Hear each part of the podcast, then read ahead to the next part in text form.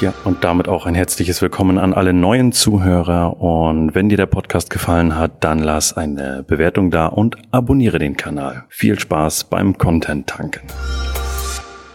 Und damit herzlich willkommen zu einer neuen Folge vom Einkaufskompass äh, für die Industrie. Mein Name ist Thomas Würmann und heute mit einer ganz spannenden Folge, denn es geht heute um das Thema AGBs. AGBs, das sagt jeder Einkäufer wahrscheinlich, wofür brauche ich eine AGBs? Ähm, aber genau das ist die Frage. Und wir haben natürlich noch ein wahnsinnig äh, spannendes Thema, was 2021, denke ich, jeden Einkäufer berührt hat. Und zwar das Thema Materialleitklauseln. Und dazu habe ich einen spannenden Interviewgast. Er hat Station seiner juristischen Ausbildung waren letztendlich München, Heidelberg, Louisiana, Los Angeles. Äh, er ist Spezialist für das Thema Wirtschaftsrecht, Arbeitsrecht und AGB-Recht. Und ich begrüße heute recht herzlich von der Firma Silvenstein Rechtsanwälte Dominik, Dr. Dominik Herzog. Hallo ja. Dominik. Hallo Thomas, vielen Dank für die Einladung, freue mich sehr. Ähm, damit wir gleich mal loslegen, ähm, bevor wir jetzt erzählen, was du nachher in Los Angeles alles gemacht hast, das interessiert mich nämlich auch äh, wahnsinnig. Gesurft. Ähm, ich habe gesurft hauptsächlich und ein bisschen gearbeitet. Gucken wir mal, was, ähm, was zum Thema AGBs. Ähm, AGBs grundsätzlich jetzt, also wir haben ja auch viele Einkäufer, viele Zuhörer, die sagen, ja, ich habe eine Rechtsabteilung, das machen die. Ähm, aber wenn ich jetzt auch keine Rechtsabteilung habe, wozu AGBs überhaupt? Also was? Ähm ich habe selbst auch mal im Konzern äh, gearbeitet und war sozusagen diese Rechtsabteilung, die dann die Dinge geprüft hat. Und ähm, deswegen, ich glaube, es ist für beide Seiten gleich spannend oder zumindest ist es äh, wichtig zu wissen, was hat es denn eigentlich mit diesen Verträgen auf sich, auch wenn man dann vielleicht eine Abteilung hat, die das Ganze bearbeitet und übernimmt. Aber grundsätzlich ist es mal so, AGB zu haben ist sehr, sehr gut, vor allem dann, wenn die Gegenseite welche hat. Also wenn man, Gegenseite sagen wir mal so im Anwaltssprech, ähm, wenn der, der Lieferant jetzt in dem Fall ähm, AGB hat, wie die jetzt heißen, kommen wir vielleicht später noch drauf zu sprechen, ähm, aber wenn der AGB erstmal hat, dann sollte ich für mich unbedingt darauf achten, dass ich auch welche habe. Warum ist das so? Ähm, ich brauche erstmal nicht zwingend AGB, um einen Vertrag abzuschließen, ähm, denn wir haben ein recht solides ähm, Gesetzbuch bei uns in Deutschland, das bürgerliche Gesetzbuch, das BGB. Ähm, das gibt schon seit vielen, vielen Jahren und da wurde ziemlich viel auch so abstrakt geregelt, dass da auch ähm, alles, was sich so ähm, in der letzten Zeit mit Digitalisierung und so geändert hat, ähm, das kann man immer noch ganz gut alles darunter packen und damit arbeiten. Ähm, aber es gibt hier und da natürlich so ein bisschen Optimierungsmöglichkeiten, die man ausschöpfen kann durch AGB. Das ist ein äh, für Juristen ein sehr heikles Thema, weil man nicht zu weit gehen darf, sonst ist die Klausel vielleicht unwirksam. Ähm, das heißt, sie muss irgendwie schon am Gesetz orientiert sein, aber man kann so ein bisschen shapen, man kann so ein bisschen, ne, bisschen, bisschen besser, bisschen schöner machen, äh, ein bisschen vorteilhafter. Wenn ich selbst keine AGB habe, äh, oder mein Unternehmen keine eigenen AGB hat, bedeutet das, die AGB der Gegenseite, die gelten einfach. Also im Zweifel zu meinem Nachteil.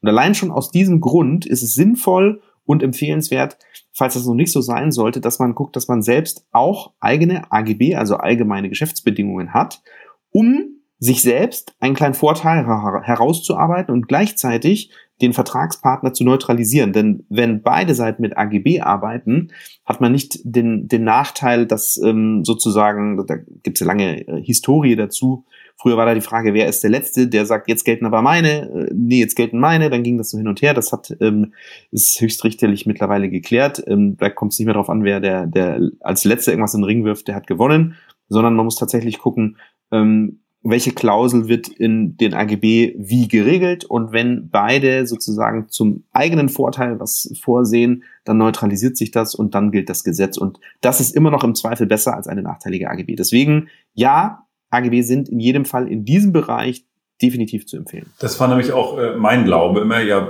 welche gilt denn jetzt? Also, äh, wenn ich jetzt, ähm, ich beschaffe meine Bauteile bei meinem Lieferanten, dann gehe ich davon aus, meine gelten und fertig. Ich bin der, der, der das Geld gibt und meine gelten, was der mir schickt, ist egal. Ist das tatsächlich, äh, also es, wenn ich das richtig verstanden habe, ist es nicht so, sondern es ist wirklich, man guckt sich dann im Zweifel, im Streitfall beide an und beide sind gleichwertig, ja? Kommt auf die Regelung an, kommt auf die Regelung an. Beide werden im Zweifel versuchen, etwas zu den eigenen Gunsten ähm, zu regeln. Und dann muss man sich konkret anschauen, ähm, wenn tatsächlich beide an dem Punkt auseinanderdriften, dann heben die sich gegenseitig auf und ähm, es gilt eben das, das, was das Gesetz vorgesehen hat, was nicht schlecht ist. Ja, dass der, die, der Gesetzgeber ist schon bemüht, ähm, gerade im Bereich des Zivilrechts, im bürgerlichen Gesetzbuch, das so zu machen, dass jetzt keiner wirklich benachteiligt ist, sondern dass man sagt, nee, es ist wirklich, es ist ausgeglichen, es berücksichtigt, wer ist der Stärkere, wer ist der Schwächere ähm, und, und gleicht das so aus, dass das wirklich keiner so richtig benachteiligt wird. Vielleicht, ähm, damit wir es noch ein bisschen anfassen können, das Thema ähm, AGBs, hast du aus der Vergangenheit auch mal ein Beispiel, wo du sagst, Mensch, da habe ich so äh, mal ein Thema gehabt mit AGBs, wo ich wo ich froh war, dass da welche vorhanden waren. Also wo, was sind die Themen, wo es wo es normalerweise Probleme gibt? Meistens ist ja, sag ich mal, dieses juristische, wirklich, das wirklich ein juristisches Problem auftritt, ist bei einer einstelligen Prozentzahl, weil das ja bedeutet, ähm, da, da, wir in unserer Welt, wir kennen nur immer den absoluten Spezialproblemfall. Das ist das, wie wir, wie wir ausgebildet werden. Da hat der Bundesgerichtshof hat was entschieden und da wurde diese Klausel aufgehoben. Ähm, Beispiel Eigentumsvorbehalt, ja. Ähm, damit kann ein, ein Lieferant absichern, dass er sein Geld bekommt, auch wenn vielleicht sein, sagen wir, er ist Zulieferer, er macht jetzt nicht das Endprodukt und ähm, dieses Produkt, was er liefert, irgendwie eine Art von Material wird weiterverarbeitet. Ähm, ist juristisch ein großes Problem, weil durch diese Weiterverarbeitung verliert der ähm, Hersteller ähm, verliert sein das Eigentum an dieser Sache und wenn er kein Eigentum mehr hat, dann hat er auch nichts mehr, was er irgendwie sozusagen geltend machen kann. Das heißt, im Worst Case ist dieses Material einfach verarbeitet und ähm, der Hersteller guckt in die Röhre, weil vielleicht der, der Käufer sagt, ja, sorry, ich habe es jetzt schon weiterverarbeitet, du bist jetzt nicht mehr Eigentümer, ähm, das heißt, ich zahle dir jetzt auch nichts, weil es gibt ja nichts mehr, was dir gehört. So. Ähm, und da hat sich ein Konstrukt zum Beispiel herausentwickelt, der, der Eigentumsvorbehalt, der sagt, okay, das kann ich regeln in AGB, ist nicht im Gesetz so vorgesehen, aber das kann ich regeln in den AGB. Wenn mein Material weiterverarbeitet wird, dann habe ich einen Anspruch gegen, gegen den, der am Ende dieses weiterverarbeitete Produkt kauft. So ist es in der juristischen Theorie eigentlich super, super spannend, weil es einfach ein Vehikel ist für den, für den Lieferanten zu sagen, okay, ich kann, krieg trotzdem mein Geld. Ich habe ja nicht in der Hand, was mit dem Material passiert. Ich liefere das, ähm, habe mich vielleicht auf eine längere Zahlungsfrist eingelassen, 30 Tage, 60 Tage, 90 Tage. Und was dann passiert, I don't know.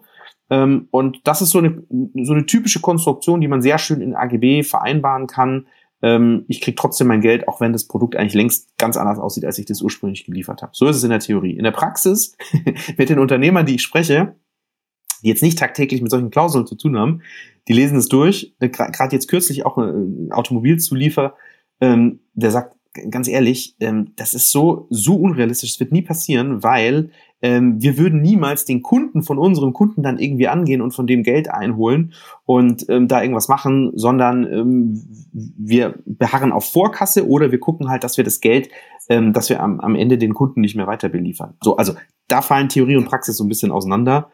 Ähm, deswegen, dass es wirklich zu einem juristischen Problem kommt, das hat ähm, nach meiner Erfahrung eine sehr, sehr lange Vorgeschichte. Da sind dann viele verschiedene Sachen, die zusammenkommen, bis man irgendwann an dem Punkt ist und sagt, ich kann jetzt, ich will nicht mehr mit dem zusammenarbeiten, ich kann auch nicht mehr mit dem sprechen, ich bin auch nicht mehr bereit, mit dem zu sprechen. Die Anwälte kommen auf, sage ich mal, äh, außergerichtlicher Ebene auch nicht mehr weiter. Jetzt klagen wir und jetzt ziehen wir es durch. Ähm, und dann auch durch mehrere Instanzen und dann kommt es mal zu so einem Punkt, dass man sagt, okay, jetzt kommt wirklich so eine Klausel wirklich mal auf den Prüfstand und wir stellen fest, okay, die ist unwirksam oder was gilt denn jetzt eigentlich? Und dann guckt sich der Richter die einen AGB an, guckt sich die anderen AGB an, sagt, okay, ähm, das widerspricht sich, jetzt gilt gesetzliche Regelung und so kommt, wird das Ganze dann aufgearbeitet. Also ähm, ein, ein sehr, sehr langer Weg, aber an der Stelle natürlich, wenn man dann, ähm, das wird also nicht sofort ähm, offensichtlich, aber dann vielleicht mit ein paar Monaten oder ähm, Jahren Verzug stellt man dann fest, okay, jetzt haben wir irgendwie doch in die Röhre geguckt. Ähm, die Unternehmer, die ich kenne, das, die sind meistens, ähm, sag ich mal, ja, hands-on, Geschäftsführer, die sagen, hier haben wir ein Problem, das müssen wir lösen. Ähm, da kommt es in den allermeisten Fällen nicht dazu. Aber wenn es, wie gesagt, zu diesem Fall kommt, dann ähm, sollte man nicht in der Situation sein, dass man sagt, oh, jetzt haben wir, jetzt waren wir aber schlecht aufgestellt und jetzt ziehen wir den Kürzer. Ja. Also letztendlich ähm, für den Worst Case abgesichert sein. Ob es, äh, ich, da fällt mir jetzt gerade, das ist letztendlich wie ein Ehevertrag oder wie eine Versicherung. Äh, das ist alles für den Worst Case. Wenn alles toll ist, ist alles fein, aber im E-Fall haben wir dann was geregelt und äh, da sind wir dann alle auch abgesichert. Ja, ganz genau. Jetzt ähm, gibt es ja auch sehr oft, auch was, was, was ich lese, allgemeine Einkaufsbedingungen. Also Und da ist jetzt auch die Frage, was ist der Unterschied allgemeine Geschäftsbedingungen, allgemeine Einkaufsbedingungen? Muss ich oder wann muss ich allgemeine Einkaufsbedingungen haben oder muss ich sie überhaupt haben? Das ist eine sehr, sehr gute Frage, weil das tatsächlich auch so ein, ein, ein Mythos ist, der herumgeistert, ähnlich wie diese Frage, bringt es mir was, wenn ich als letzter nochmal auf die AGB verweise? Denn tatsächlich, das Gesetz kennt weder Einkaufsbedingungen noch Verkaufsbedingungen. Das Gesetz kennt ausschließlich allgemeine Geschäftsbedingungen.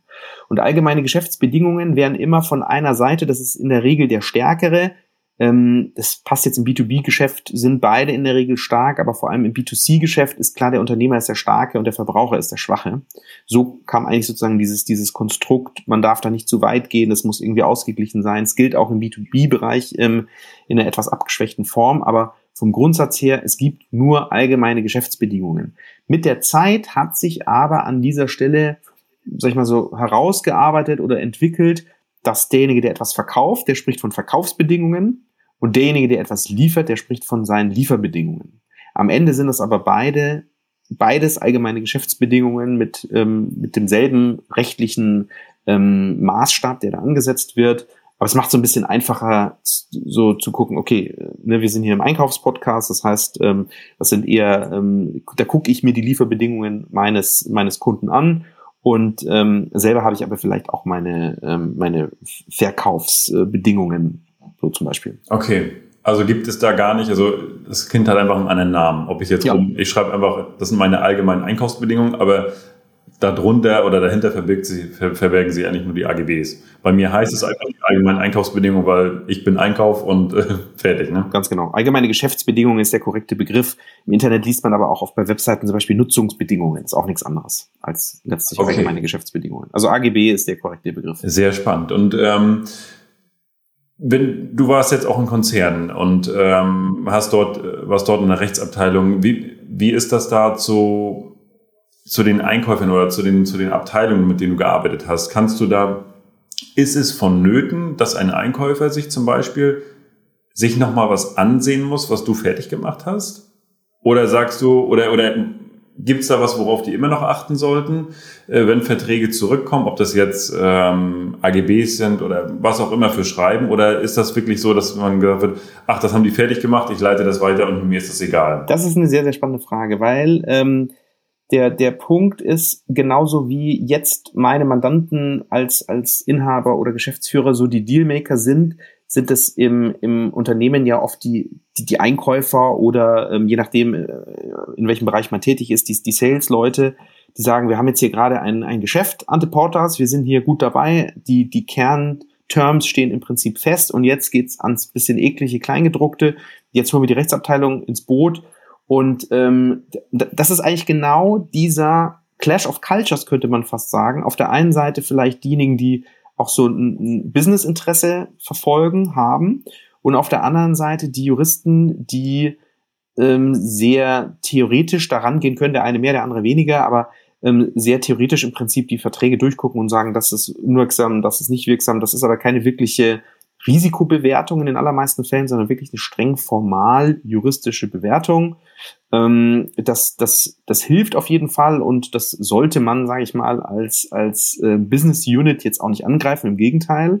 Aus meiner Erfahrung ist es aber schon immer so ganz, ganz sinnvoll, wenn man ähm, jetzt gerade in der Zusammenarbeit mit der Rechtsabteilung auch deutlich macht, ähm, was ist denn jetzt uns wichtig für den Deal? Weil der Jurist guckt einfach immer mit seiner Juristenbrille drauf der kennt die Hintergründe nicht. Der weiß auch nicht, wer ist jetzt der vielleicht Schwächere, wer ist der Stärkere, wo muss man ein bisschen entgegenkommen, wo kann man es aussitzen, ähm, wo muss man vielleicht sich ein bisschen flexibler zeigen, welche Stelle wurde besprochen. Ähm, da geht es auch viel um Informationsaustausch. Ähm, wenn sowas zu, in die Rechtsabteilung kommt, da gab es ja vorher schon viele Verhandlungsrunden in der Regel auf, auf äh, Business-Seite, wo man sagt, so, wir, so haben wir angefangen, die kamen auf uns zu oder wir mussten auf die zukommen, weil wir keine andere Alternative haben.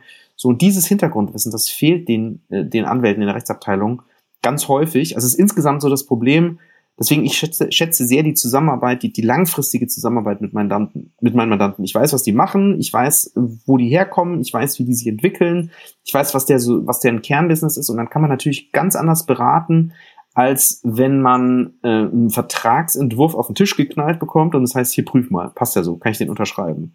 Ich weiß den Hintergrund nicht, ich weiß nicht, wie kam es dazu, ich weiß nicht, ist das jetzt schon das Kompromissergebnis oder ist das jetzt, starten wir bei Null? Also Informationsaustausch ist sehr eng. Also mein Ratschlag wäre, ähm, gutes Briefing der Rechtsabteilung, einfach ähm, sich da wirklich Zeit nehmen und die Kolleginnen und Kollegen ins Boot holen, sagen so, das, das, ähm, so kam das, das ist der Stand, so ist auch so ein bisschen die Gewichtsverteilung, deswegen müssen wir oder deswegen können wir oder deswegen sollten wir lieber nicht. Und ähm, dann kann man da auch, sag ich mal, so mit, mit ein bisschen Augenmaß an so einen Vertrag rangehen, weil ähm, wenn es jetzt, wenn jede Seite mit hundertseitigen, äh, jede Seite mit 100 Seiten Vertrag ankommt, ähm, dann vielleicht noch ergänzende AGB, da kann man sich zu Tode prüfen und ähm, am Ende so ein Geschäft auch, ähm, also wirklich tot machen, bevor es eigentlich losgeht. Ja, und das war Teil 1 mit Dr. Dominik Herzog, dem Experten, wenn es ums Thema AGBs, Einkaufsbedingungen geht. Und wenn es dir gefallen hat, dann abonniere den Kanal, lass eine Bewertung bei iTunes da und freue dich schon auf Teil 2, denn der kommt in den nächsten Tagen und da gibt es weiteren wertvollen Content. In dem Sinne viel Spaß beim Hören von Teil 2.